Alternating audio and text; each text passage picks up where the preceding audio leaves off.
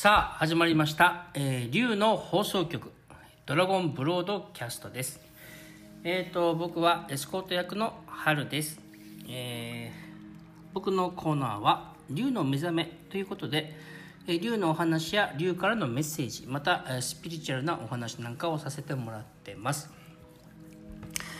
えっ、と、今日はですね、あの、今回は、えっ、と、あのコロナかなコロナに関してのお話。コロナ？そうですね。あと恐怖に関するお話ですけど。あと僕たちの成長ですね。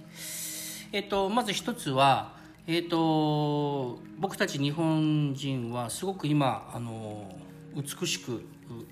意識が精神性が成長していますということです。えー、とそれはですね、あのー今あのコロナが世界中で騒がれている中で、えー日本はすごくあの被害が少ない。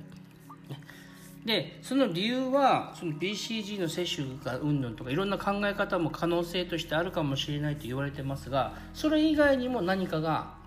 あるで、えーそれがあの海外の方々が、えー、と日本人の何かを参考にするえーということになっていて、えー、と今回のコロナの件で、えー、と日本は世界の方々に何か大事なことを示したっていうことがね言えるんですね。で、えーそれ自体すごいあの、えー、と何か素晴らしいことなんですよね。素晴らしいことだし、まあ、日本人なんかみんなで助け合ったことが関係してるかもしれないしまたそれとは違うことなのかもしれないですけど、ね。えー日本の素晴らしさが何かうまく機能した。でそこの中で僕たちって実はあの、えー、と例えばテレビでも、えー動画でもいろんな方が意見するわけじゃないですか。で、えー、と30年前40年前だったらテレビで言ってる人の話聞いたら、うん、それがそういうもんだ絶対だっていうふうにちょっと信じてた考える考え方っていうのは結構あったと思うんですけどもう今の時代だとうん弁護士さんでも弁護士さんによって意見が全然違ったりとかそのそういう番組あるじゃないですか。ね。えっ、と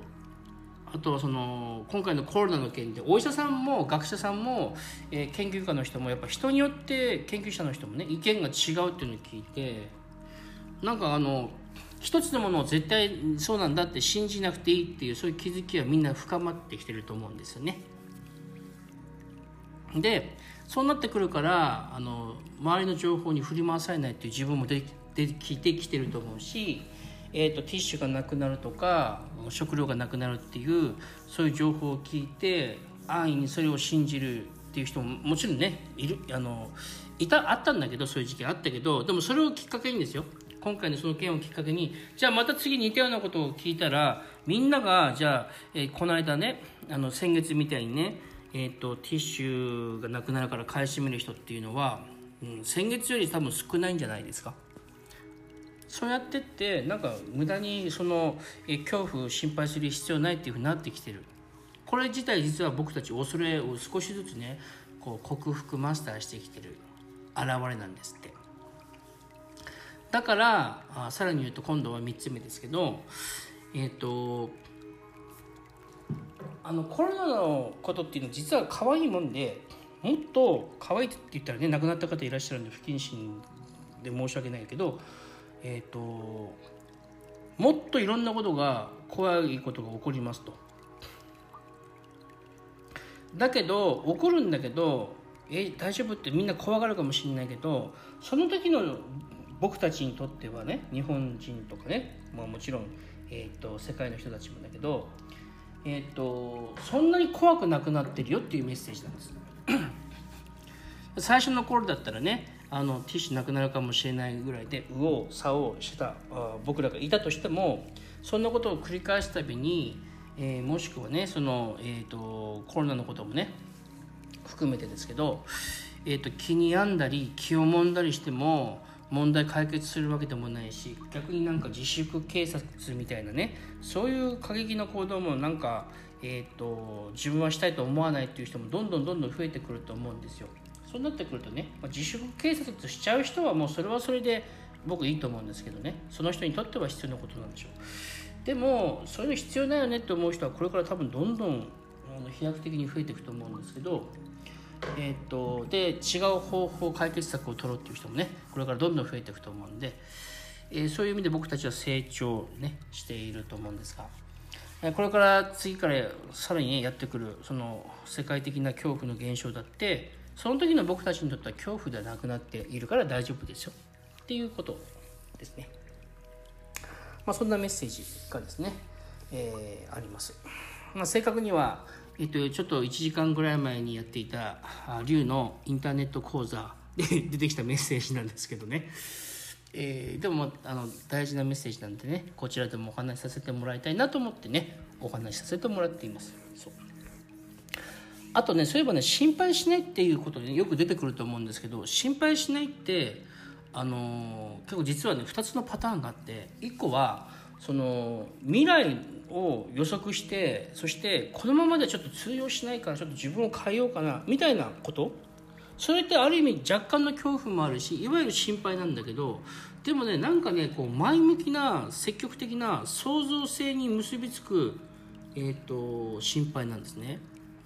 あなんかそんな言い方すると学術っぽくなってかっこいいちょっとかっこいいけどなんかその代わり難しく聞こえますね。まあ、簡単に言うとですねあのなんか、えーと、自分を変えるいいきっかけとしてそういうふうに、ね、考えている場合もあればえっと、古い自分から新しい自分になろうっていう時にねそういうふうに思う人もいればあとは気に病むとか気をもむって言葉がありますけどただなんかこう不安なだけで終わってる状態、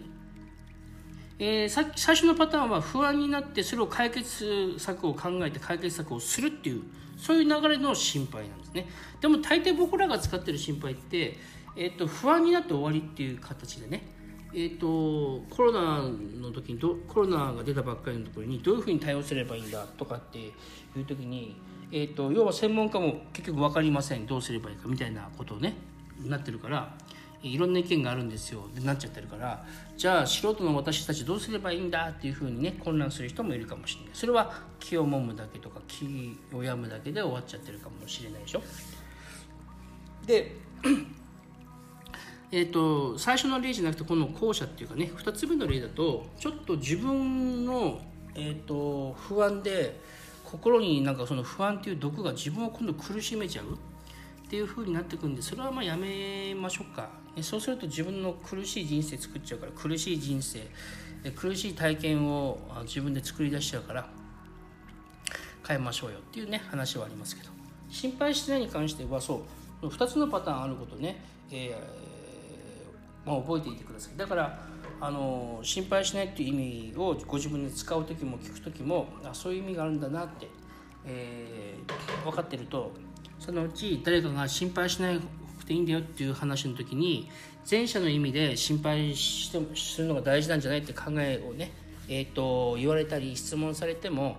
ご自分ではそれを多分対応できるでしょう。答えられるでしょう。こういやこういう意味なんですよって。で僕から聞いた時じゃなくて誰かにこういう意味なんですよって説明したらねアウトプットした時に自分に本当にダウンロードがガンってきますよ。あの外国語もそうですけどね物事を覚える時ってなんかこう本読んだり吸収するだけではあんま身につかないんだけどアウトプット出すことによって体を動かしたり喋ったり思ってなんかこうアウトプットですねすることによって思うよりちょっと行動したり言葉喋った方がよりパワフルだけどそうすると実際自分にあの身につくんでねそれも参考にしてください、まあ、今日はそんなとこでした。今の時点でも日本は世界にある美しいことを示したんだなってすごく本当に感じます、えー、でそこの中に皆さんもいるってことですよ。他人の話じゃなくて自分たちも自分もご自分もですね、えー、何かしら変わってますから。もっと変わりますよ。目に見えないものがね。目に見えるものばっかりじゃなくて目に見えないものをもっと扱っていく時代になってくると思います。けど目に見えないものが成長することで今までなおざりにしてきたもんだから目に見えないものが成長していくと目に見えるものも成長して変わってきますよ。だからそうやって人生も変わってきますんで、ね、進めていきましょう。えー、そんなとこですね。竜を扱う方法3つ。前回言いましたけど1つはまあ、修行による方法。2つ目は信仰に信仰心による方法。3つ目は自然体にいることで自然に作用する竜の動きです、